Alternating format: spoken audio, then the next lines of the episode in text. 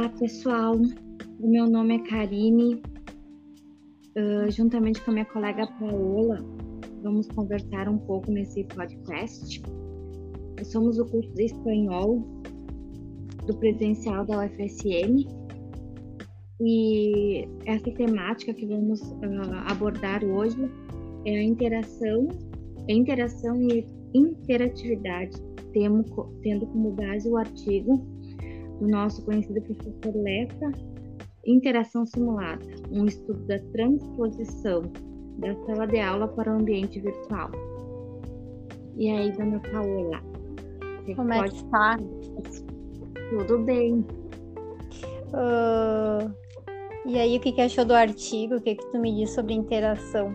O que, que tu entendeu sobre? Acredito que esse artigo veio a calhar nesse momento que nós estamos vivendo, né? Onde o, o, computador ele agora é um, um objeto importantíssimo no nosso, na nossa, na nossa educação.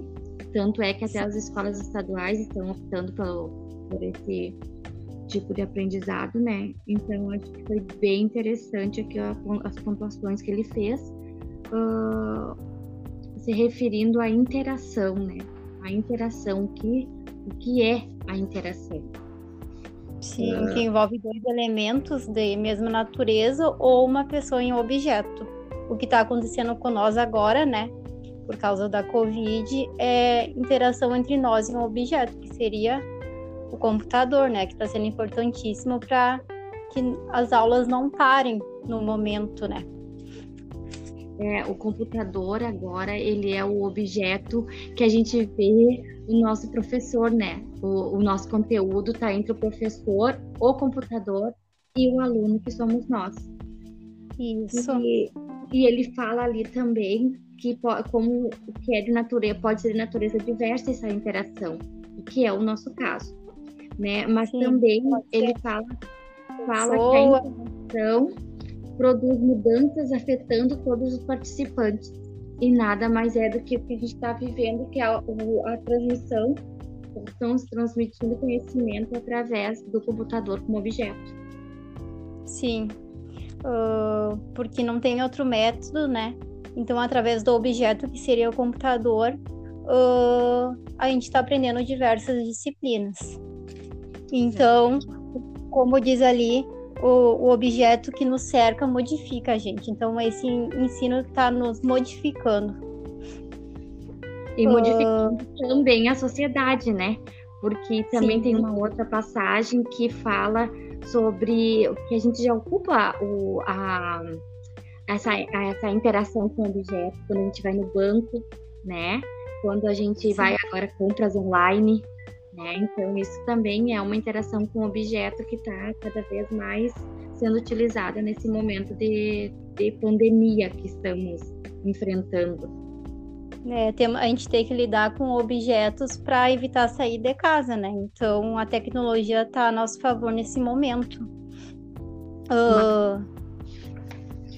Mas, mas também a tecnologia uh, nos, no, nos ensina que temos que ter alguns outros conhecimentos, puxa outros conhecimentos, né?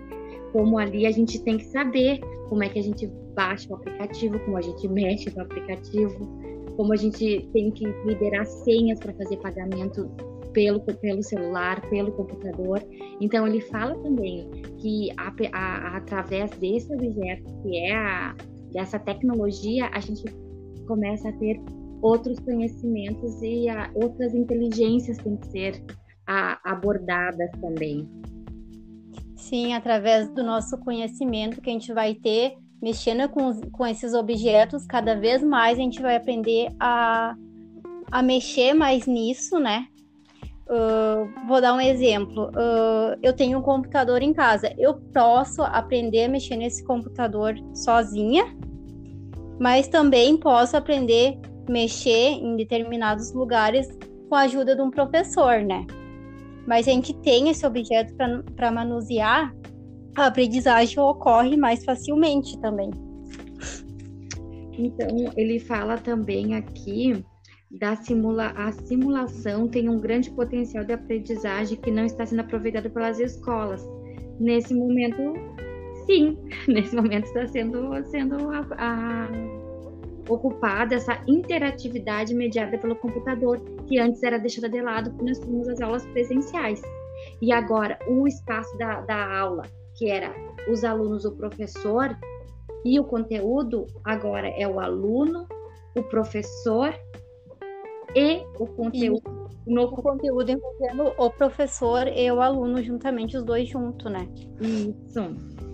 E também ele fala um pouquinho do, do elo, né? Que é o é o elo entre o computador e o aluno, né? Que foi também. Sim, ele analisa cada módulo e fala sobre a interação do professor em cada módulo do elo. Uh, tem módulos do Elo que é mais assim o feedback no geral. Mas como no quiz, que tem quiz abertos, uh, múltiplas escolhas, aí o feedback já é mais, como é que eu vou te explicar? Ele é mais pessoal, depende da resposta de cada aluno que ele respondeu, o feedback do professor vai ser mais pessoal.